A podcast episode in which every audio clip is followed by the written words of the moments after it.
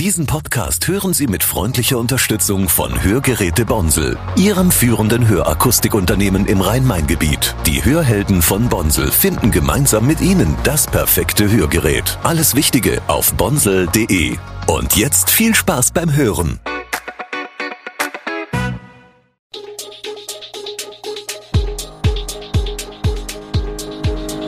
Gude, unser morgendliches News Update. Das Wichtigste aus Südhessen für Sie im Überblick. Guten Morgen aus Darmstadt an diesem 17. November.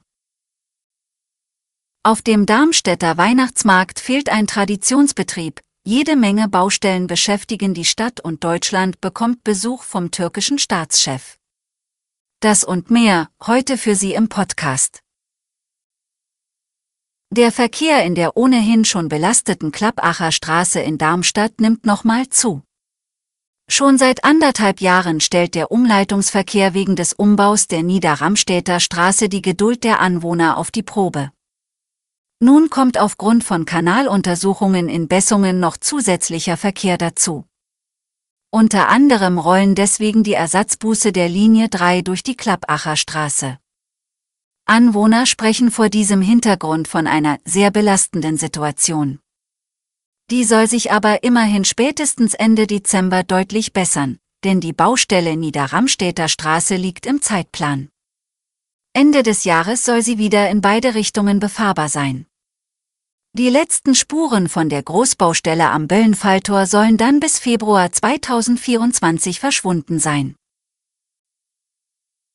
Bleiben wir beim Thema Baustellen. Der Bürgerpark bleibt die größte davon in Darmstadt.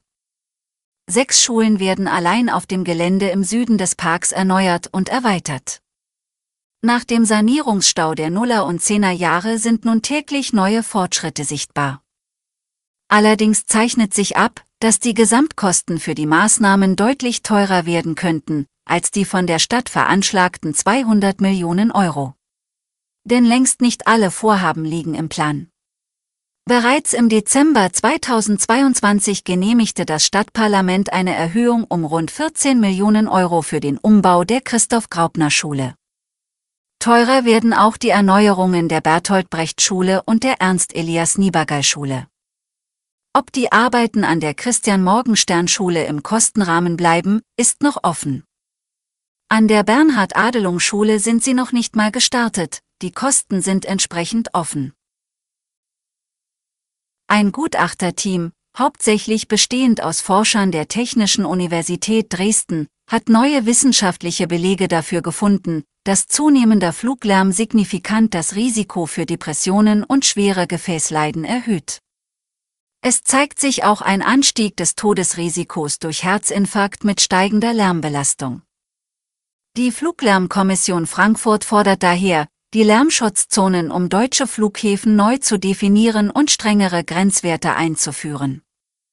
Im Zuge der anstehenden Überprüfung des 2007 in Kraft getretenen Fluglärmschutzgesetzes werden diese neuen Erkenntnisse berücksichtigt.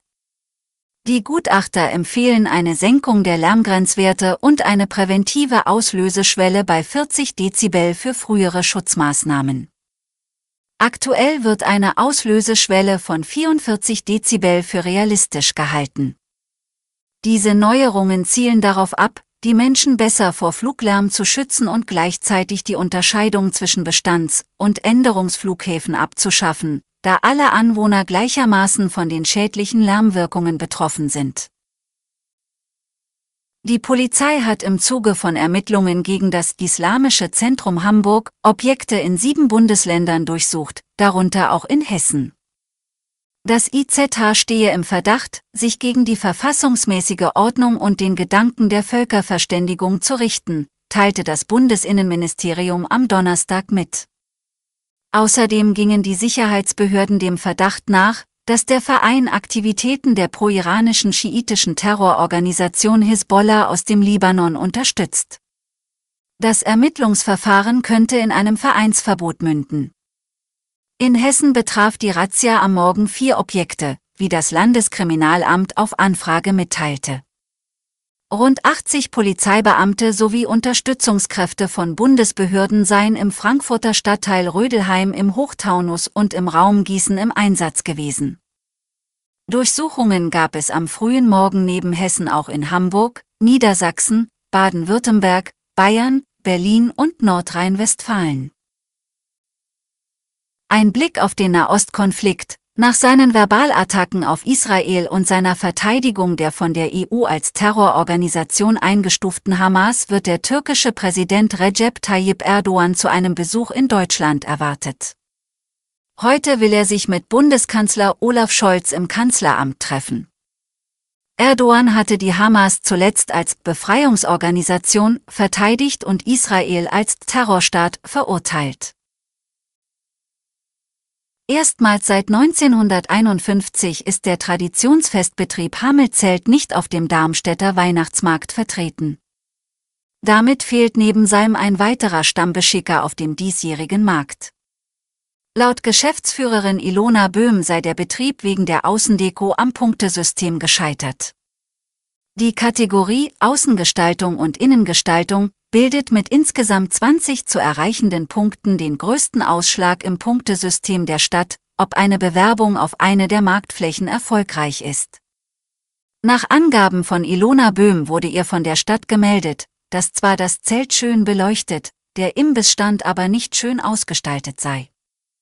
Mehr Informationen habe sie von der Stadt nicht erhalten.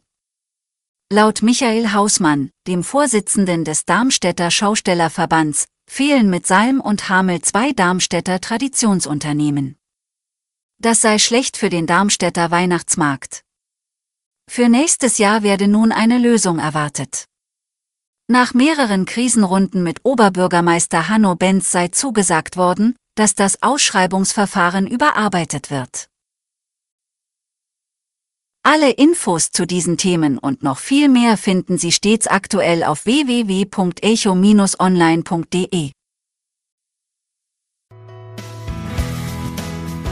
Gute Südhessen ist eine Produktion der VAM von Allgemeiner Zeitung, Wiesbadener Kurier, Echo Online und Mittelhessen.de.